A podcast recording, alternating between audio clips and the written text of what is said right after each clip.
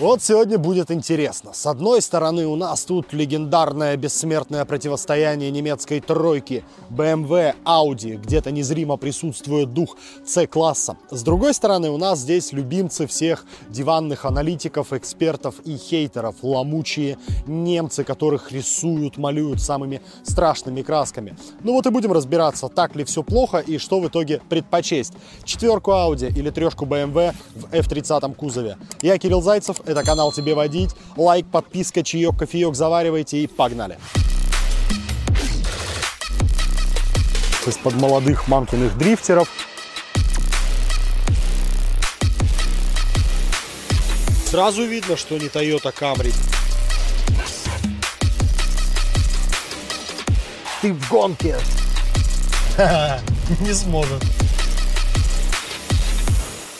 Говорим BMW, подразумеваем задний привод, хотя это не совсем так. Огромный процент машин на вторичке с X-драйвом, то есть с полным приводом. И такие экземпляры надо повнимательнее смотреть снизу на подъемнике. Потому что, ну, например, передний кардан славится тем, что срезает у него шлицы на стыке с раздаткой. Раздатку тоже надо отдельно перетряхнуть, посмотреть, что с ней, потому что пакет фрикционов у них имеет свойство изнашиваться раньше, чем ты хочешь. Из-за масляного голодания там нет своего масла насоса насоса. Ну и, короче говоря, проблемы со смазкой, а, раздатки, может прийти преждевременный конец. На это все обязательно надо посмотреть. Подавляющее большинство четверок Audi на нашем рынке это, конечно же, переднеприводный вариант, но встречаются и квадровые э, с Торсоном. Вот э, в прошлом видео, где мы говорили про Audi Q3, Э, многие негодовали, когда я сказал, что это не настоящая Audi. Действительно, это, это Шкода Yeti, а не Audi. Там Haldex, э, муфта, здесь же честный дифференциал Торсен. Все пока что по старинке, здесь э, электрификации минимум. И проблем с полным приводом, ну, по крайней мере, на машинах пятилетних, тоже самый минимум. Где снизу у Audi A4 могут быть проблемы, я почему-то встречал очень много нареканий на подтекание амортизаторов. Видимо, их амортизаторы к нашим местным дорогам подходят не очень хорошо, поэтому при покупке обратите внимание, что там с ходовкой. Привод же при грамотной эксплуатации проблем каких-то особых доставить не должен, он не такой переусложненный, как на X-драйвах BMW. Дорогих, напичканных электроникой, сложно устроенных немцев надо покупать, конечно, только через полную проверку в сервисе, перетряхивать там буквально все, потому что иначе себе же дороже. От Откровенный хлам поможет, как и всегда, отсеять отчет автокода. Вбиваем ВИН, смотрим госномер и узнаем полную историю владения автомобилем до вас.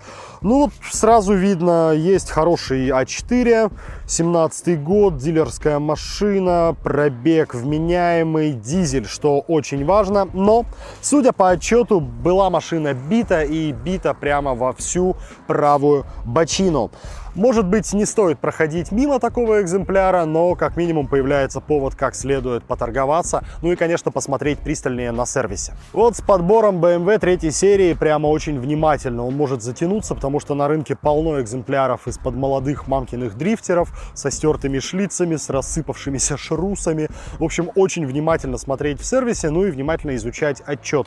Вот, например, 320 на X-драйве, неплохой год, неплохой пробег, но пробег сразу опаньки и скручен. В 2018 году было 68 тысяч, и в 2021 году вдруг внезапно даже меньше 67 тысяч километров. И где-то в промежутке между этой смоткой 2 а, ДТП, естественно, типичная история для трешки BMW. Бита оба раза в морду, причем довольно серьезно. Тут такие существенные суммы я вижу в отчете. В общем, мимо такого, наверное, сразу стоит проходить, искать что-то еще и внимательно-внимательно внимательно смотреть на все отчеты. Рассмотренные объявления и результаты проверок я оставлю в описании к этому ролику. Смотрите, изучайте. Давайте вместе разбираться, как грамотно искать автомобиль на вторичном рынке.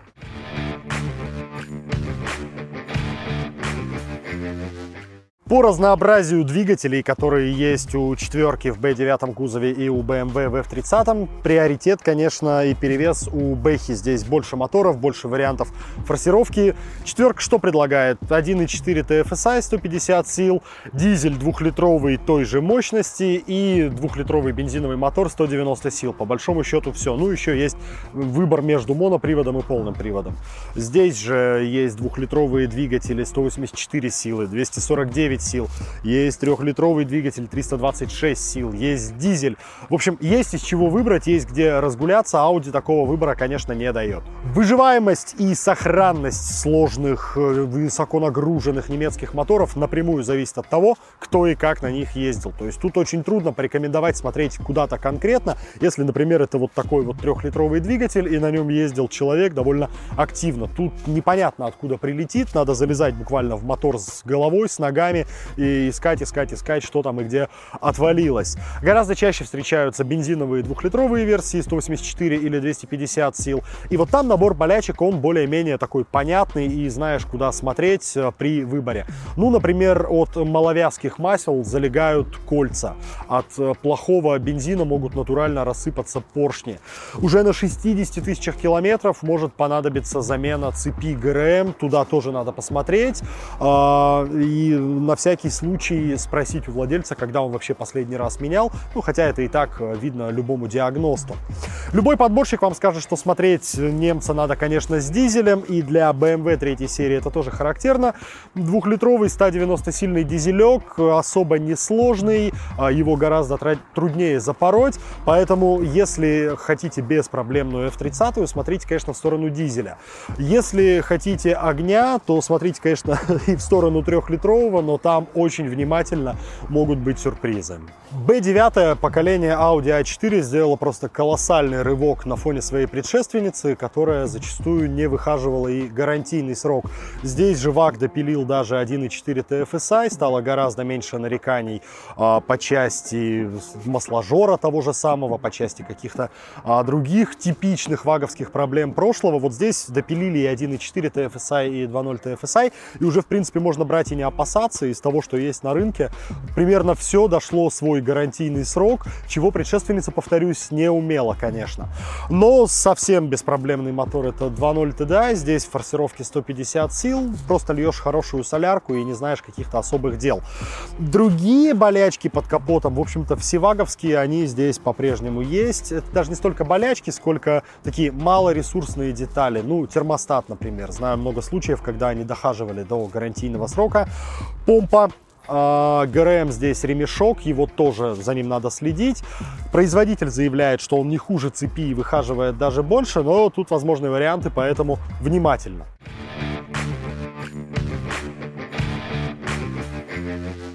Вот тот самый случай, когда вроде бы все одинаковое, но дьявол в мелочах.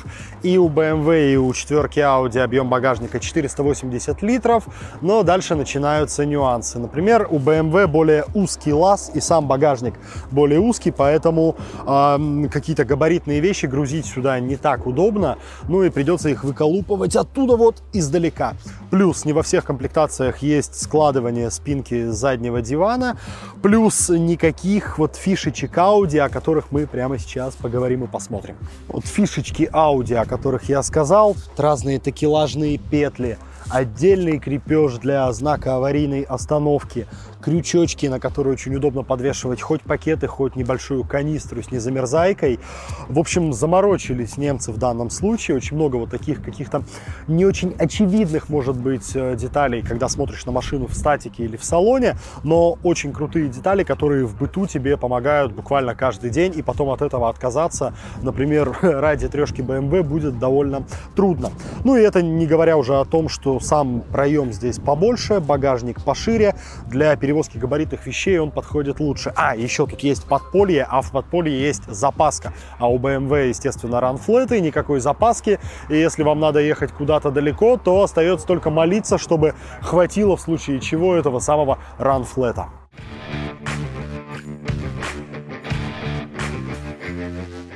Нет, ну сразу видно, что не Toyota Camry. Здесь удобно сидеть, здесь ноги можно вытянуть, здесь в плечах не давит, и даже до потолка место еще есть. А еще обратите внимание, как немцы заморочились. Вот не просто кусок пластика, не марки, что очень важно с маленьким ребенком, а еще и кусок пластика формованный. Здесь вот такие выштамповки под колени, чтобы места было совсем много. Ну и в принципе подумали, конечно, о задних пассажирах здесь. Есть свой пульт управления климатом, розеточка. Ну и, в принципе, все. Ни обогрева, ни USB портов тут нет. Ну, с другой стороны, чего ждать? Это же не бюджетная корейская машина. Откуда здесь взяться обогревом? Спасибо, что вот хотя бы климат свой есть. Ну и косяк, конечно, всех вагов, он никуда не делся. Вот этот вот выступающий тоннель. Все потому, что надо оставить место под кардан, под выхлоп. А, поэтому здесь вот такая выемка. Втроем здесь категорически неприемлемо сидеть. Кто-то будет обязательно ущемлен. Вдвоем хорошо.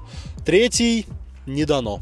Есть у меня история одна смешная, как я с девушкой расстался после того, как катал ее в BMW на заднем диване целый вечер, очень быстро. Больше мы с ней не виделись с того дня. Там, правда, была копейка BMW, но смысл тот же очень тесно. Головой постоянно касаешься потолка на поворотах, а лошадей там было 400, поворотов было много. Поэтому, прости, дорогая, 10 лет прошло, мне до сих пор очень неловко за ту поездку. Но, с другой стороны, ничего не поделать, это BMW, это все-таки что копейка, что даже тройка, это не машина для задних пассажиров. Здесь э, место впритык со всех сторон, ноги особо не вытянешь. Плюс, опять же, центральный тоннель чудовищно выступающий, поэтому вдвоем кое-как здесь еще можно разместиться, но лучше в четверке Audi.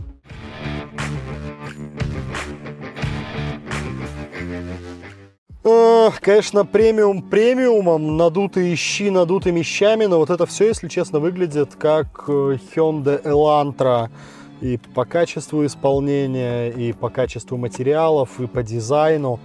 Ну, я бы не сказал, что это автомобиль премиального сегмента, это скорее ну, такая серединка среднего класса. Но это касается качества исполнения. А вот ощущения, конечно, совершенно другие от Audi. Это, это кокпит. Это кокпит, это спортивный руль, это спортивные кресла. Салон теснее, чем в А4, но здесь это концептуально оправдано, потому что ты, ты в гонке, ты вот в ДТМовской машине практически.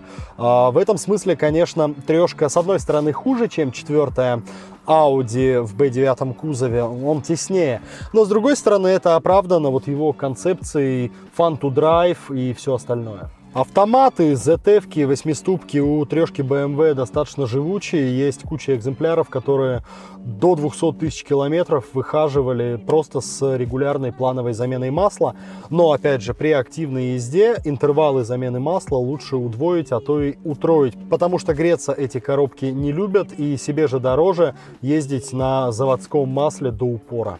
Вот, конечно, премиум премиумом, но вот это вот выглядит стыдновато. И диагональ, и качество графики, и быстродействие хуже, чем у китайских смартфонов тех же лет. Но в остальном, в принципе, тянет на премиум, да, сделано очень хорошо, и мне нравится больше, чем трешка BMW, и пластик, и то, как дизайнеры поигрались с цветами, с фактурами, с контрастами. То есть, ну, здесь, в отличие от многих других немецких автомобилей, дизайнеры хотя бы заморочились. Обязательно надо искать и переплатить за машину с э, S-пакетом, с S-лайном, потому что кресла очень крутые. У них есть не только поддержка боковая, но еще и поддержка бедер. Вот она здесь видна и плечевая поддержка. В них сидеть очень круто, очень удобно и в коротких поездках, и на дальних дистанциях. Если сравнивать с F30, то здешний интерьер мне нравится гораздо больше и сидится здесь удобнее и даже немножко уютнее, насколько вообще это слово уместно в немецких автомобилях. В продолжении темы детских болячек, когда я ковырялся, изучал э, отзывы и форумы по А4 в B9 кузове, довольно много нареканий на атмосферную подсветку салона и прочие мелкие электрические болячки. Сейчас, наверное, на ярком солнце этого не видно, но да, здесь есть атмосферная подсветка по контуру, под креслами. Все выглядит очень симпатично, но, судя по всему, довольно часто выходит из строя и приходится ездить к дилеру. В лучшем случае по гарантии вам с этой атмосферной подсветкой что-нибудь сделают.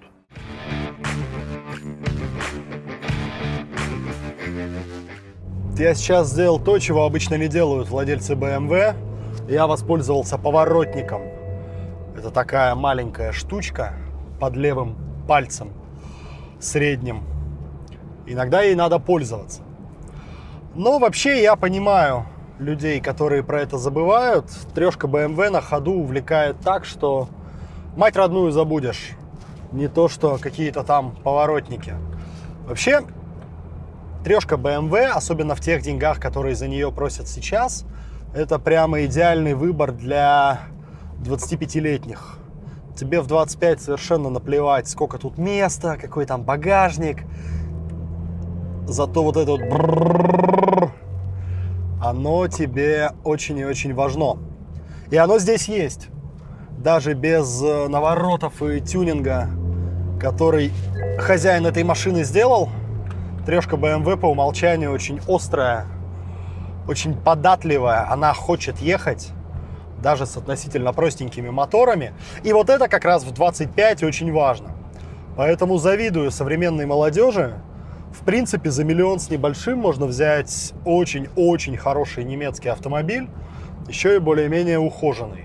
Это машина проезду. В отличие от четверки Audi, которая в любом исполнении, даже с хорошим мотором, и даже во всяких экстремальных версиях, rs разные, она все равно скучнее, чем BMW. Здесь ты сидишь низко, чувствуешь землю, чувствуешь кочки, вовлечен в процесс управления.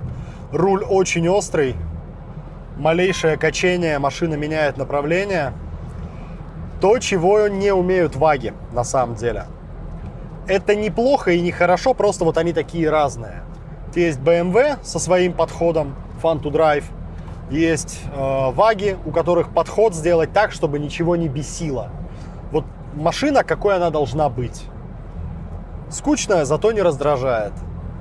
Но BMW из другого теста, а если еще и немножечко допилить напильником, как вот конкретно этот экземпляр, который бубнит выхлопом, ну, это прям восторг. И за умеренные деньги, за которые ты сегодня не купишь иной Солярис. Вообще-то, на минуточку. А при должном уходе и своевременном обслуживании она, в принципе, не должна высасывать деньги из кармана. Это F30, она еще не настолько цифровая, не настолько электронная, как ее последователь. Поэтому 25-летний мой вам совет. Хватает денег, берите. Лучше, я думаю, в этом бюджете ничего не найдете. Даже задний привод можно брать в отдельных ситуациях спасибо скажете. Есть, конечно, специфика в низких седанах. Кочки и рытвины проезжаешь в полпедали. Зато потом педальку можно утопить. Турболак и удар в спину. Вот все, за что мы любим BMW. Да и вообще турбовые машины быстрые, мощные. Хотя вот этого турболага вообще-то быть-то бы не должно. Тут же что у нас? Twin Scroll. Как раз на малых оборотах должно бы поддувать. Но, тем не менее, даже с этим разгон кайфовый. И вот подзадоривает э, вообще сам факт обладания BMW, подзадоривает тебя ехать быстрее, задираться. Меня сейчас унизил и наказал X3. Он слышит мой выхлоп и, видимо, думает, ха, чувак, а я тоже кое-что могу со своими двумя литрами. Мы не будем хулиганить. И так немножечко превышаем скорость. Что, опять же, как и в случае с поворотниками, для BMW скорее норма. Ну вот здесь уже другая история. Здесь поворотником пользуешься нативно, потому что это уже не BMW, это Audi. И перемена, конечно, резко бросается в глаза. Вот то, о чем я говорил в BMW о разнице подходов. Вот ВАК делает так, чтобы тебя ничего не бесило, ничего не отвлекало. Минимум острых углов, минимум ярких пятен.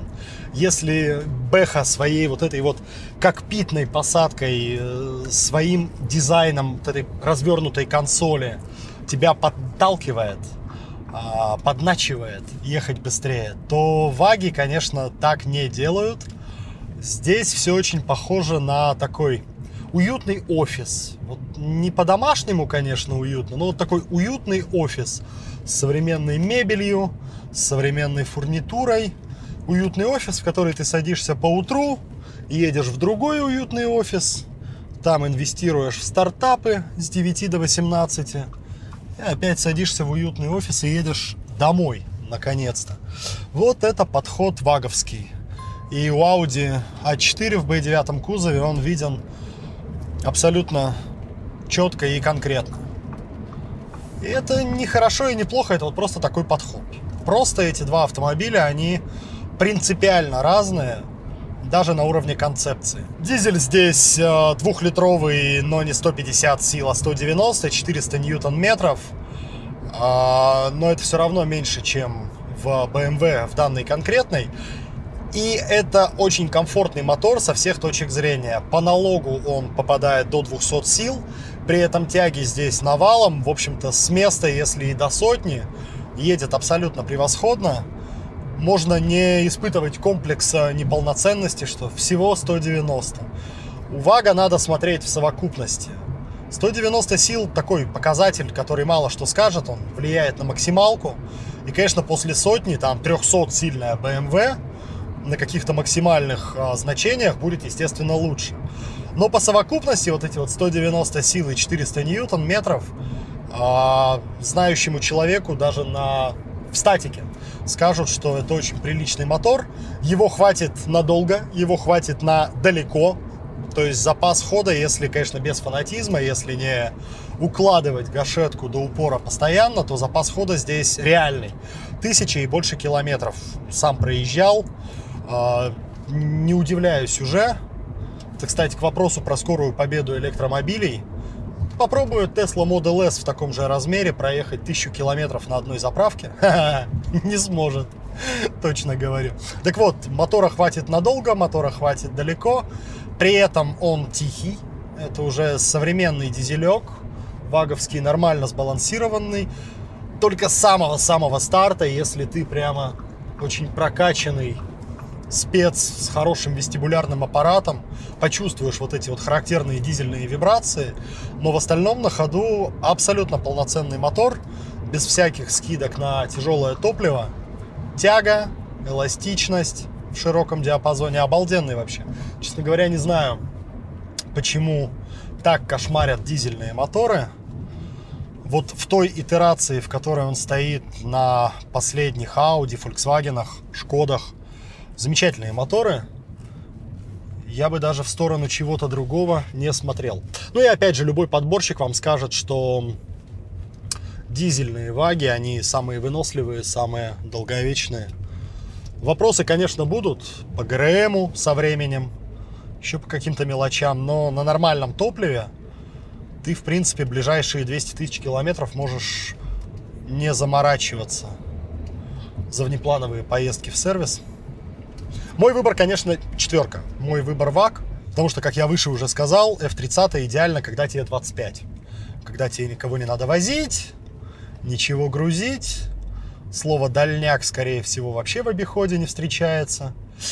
Но вот после 25, конечно, уже чуть-чуть другие ценности. Под эти ценности четверка Audi вписывается гораздо лучше. Так что мой выбор это четверка, потому что мои 25 остались уже, в общем-то, далековато позади. Несмотря на формальное отношение к одному классу, нет более не похожих автомобилей. Четверки Audi остро не достает эмоций, вот какого-то огонька, какого-то задора. Она приторно правильная, она чудовищно скучная даже в топовых исполнениях с торсоном, с полным приводом, с хорошим мотором. А задора и драйва эмоций в ней не достает. Зато она просторная, и если надо ехать компанией, семьей, еще и с чемоданами, да еще и куда-то далеко, то, конечно, четверка очень хороший вариант. Трешка полная ее противоположность, антипод. Она теснее, она меньше, она не такая удобная. И если ехать толпой, то будешь постоянно тыкать друг друга локтями. Но эмоции и драйв есть даже в простых исполнениях с задним приводом, с простеньким маленьким моторчиком.